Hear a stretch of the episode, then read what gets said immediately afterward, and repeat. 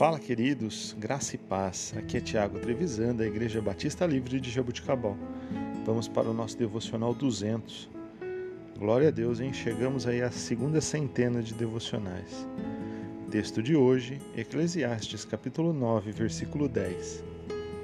Tudo quanto te vier a mão a fazer, faze-o conforme as tuas forças, porque na sepultura para onde tu vais, não há obra nem projetos, nem conhecimento, nem sabedoria alguma. Queridos, você já parou para pensar que nós temos que fazer aquilo que nós temos a mão para fazer? Pois a vida nós vivemos uma única vez. Não existe outra chance. As Escrituras são claras em dizer que não há obra para onde nós vamos, nem conhecimento. Nós ficaremos em repouso, até a volta de Cristo.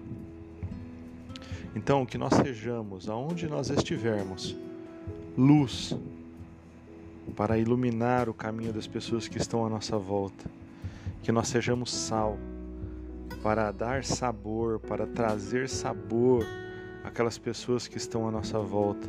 O sabor de Cristo, o sabor que transformou a nossa vida em um dia. Que nós sejamos isso, que nós sirvamos para conservar os bons ambientes, os bons costumes, porque essa também é uma das funções do sal, né? Conservar. Que nós possamos ser dessa forma. Porque depois que eu costumo dizer que uma hora a nossa senha vai ser chamada.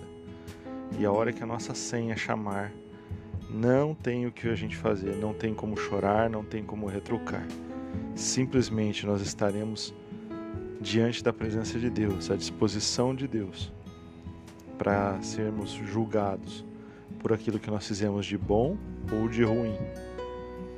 Portanto, então, queridos, que façamos e que sejamos é, algo bom, que possamos transmitir algo bom, aquilo que está no nosso coração a mesma fé que nós temos em Jesus, que nós possamos propagar para as pessoas que estão à nossa volta. Que Jesus Cristo seja glorificado em nós, que sejamos a esperança da glória para os que estão à nossa volta. Deus abençoe o seu dia, tenha um excelente final de semana.